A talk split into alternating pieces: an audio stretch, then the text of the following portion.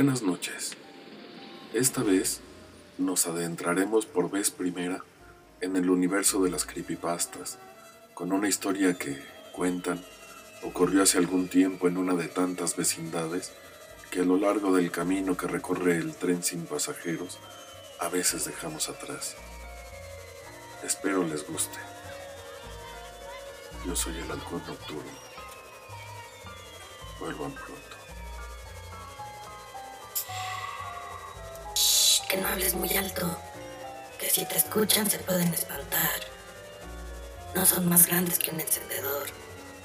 No te sabría decir cómo son. Sé que viven a un lado del lavabo y que el detergente suele acabarse como por arte de magia. Que las latas desaparecen misteriosamente por el orificio que se formó entre las grietas de la pared. Cuando desapareció el primer niño, toda la vecindad anduvo buscando por semanas. Hubo letreros y hasta un anuncio en la televisión, pero nada. Al mes, los padres de pronto se fueron de aquí.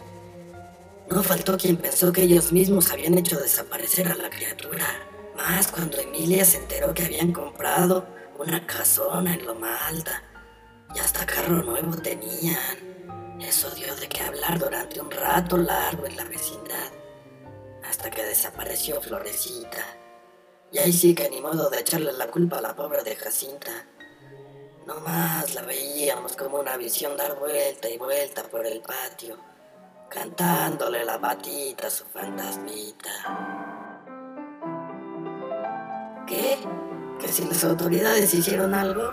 ¿Qué va? Si ya sabes que esos nomás trabajan para ellos. Sí, ya hasta fueron a buscar a los Gómez.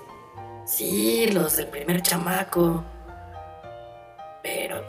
Pero qué va, si nomás le sacaron un dinero y ni se volvieron a aparecer por aquí. Bueno, pues luego del cuarto o quinto niño, que empiezan a aparecer toda esa plaga de chapulines y el menjunje ese, como ceboso que ves en todas las ventanas.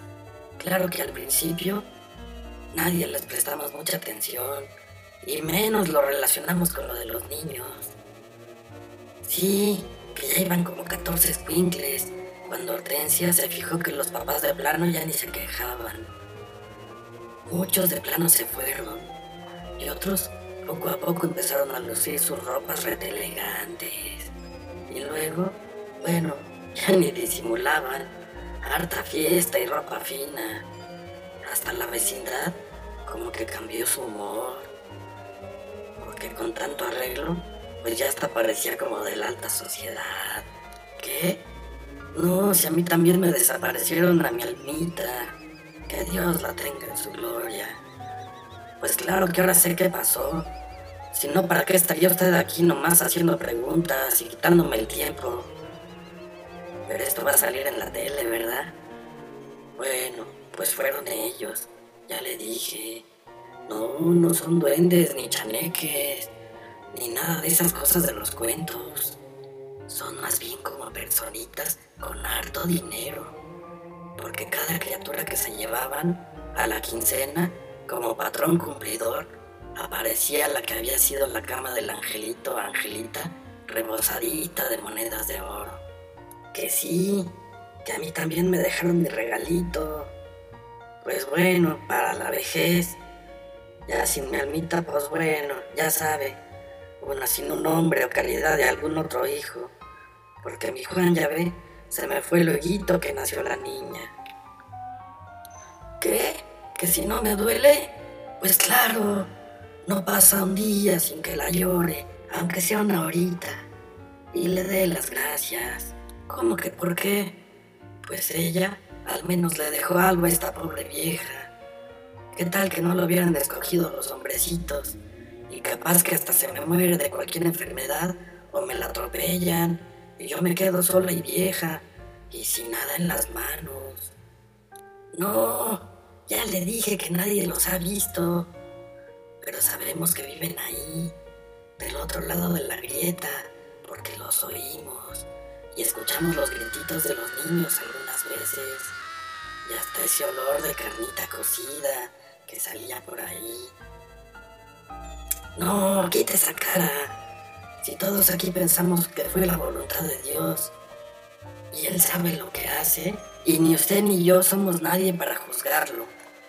Bueno, el caso es que se nos acabaron los niños en la vecindad y desde entonces cada vez se sienten menos sus presencias.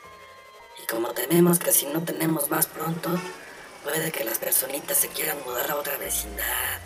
Sí, claro que por eso pusimos el anuncio. Pues una tiene su pudor, pero como dijeron en la junta de vecinos, hay que hacer el sacrificio, las que todavía tenemos la edad. Después de todo, ya le dije que este milagro fue un designio del Señor. Y pues ahora tenemos que ver por las personitas. Como que ya son nuestra responsabilidad, ¿no?